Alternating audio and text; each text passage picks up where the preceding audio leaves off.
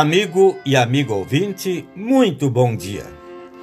No Evangelho de João, capítulo 6, versículo 68, lemos estas palavras que servirão de base para nossa mensagem.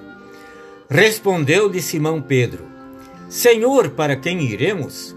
Tu tens as palavras da vida eterna. Reinam intranquilidade, inquietação, insegurança e desorientação entre os povos. O homem de agora que vive dentro deste turbilhão político, filosófico e religioso, tantas vezes frustrado e ameaçado de extermínio, está desorientado e tornou-se cético. Já não sabe a que partido político deve aderir, que corrente filosófica deve defender, a que igreja deve se filiar. Diante desta gigantesca Babel, o homem é levado a indagar: Senhor, para quem irei? Onde e com quem está a verdade? Em quem posso depositar confiança?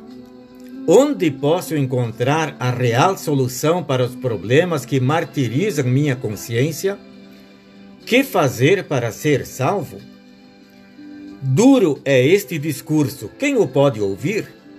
Assim murmuravam e se queixavam os discípulos de Jesus. Outros, escandalizando-se com a pessoa e a obra de Jesus, o abandonaram. O Salvador, como num desabafo de sua decepção, dor e tristeza, olha para aquele grupinho de discípulos que ainda o cerca e pergunta: Porventura quereis também vós outros retirar-vos? É novamente Pedro, o corajoso, que responde: Senhor, para quem iremos? Caso nos retirássemos, iríamos juntar-nos aos fariseus ou saduceus? Não, nós não queremos nos retirar. Nós sabemos que tu tens as palavras da vida eterna. Nós temos crido e conhecido que tu és o Santo de Deus. Tu és o nosso mestre, nosso guia e salvador. Por isso não queremos nos retirar, mas queremos permanecer como teus discípulos.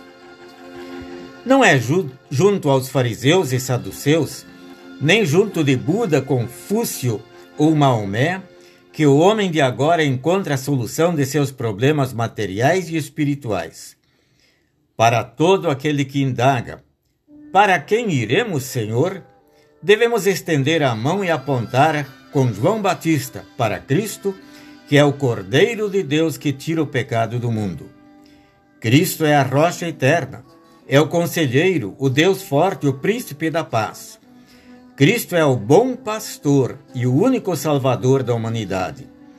Cristo é o santo de Deus que tem as palavras da vida eterna. Querendo a salvação de todos, Jesus convida: Vinde a mim, e garante: O que vem a mim, de modo nenhum o lançarei fora.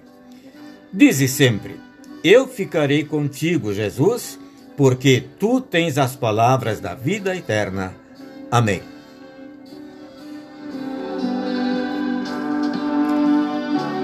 Senhor, venho em ti me refugiar. Amém.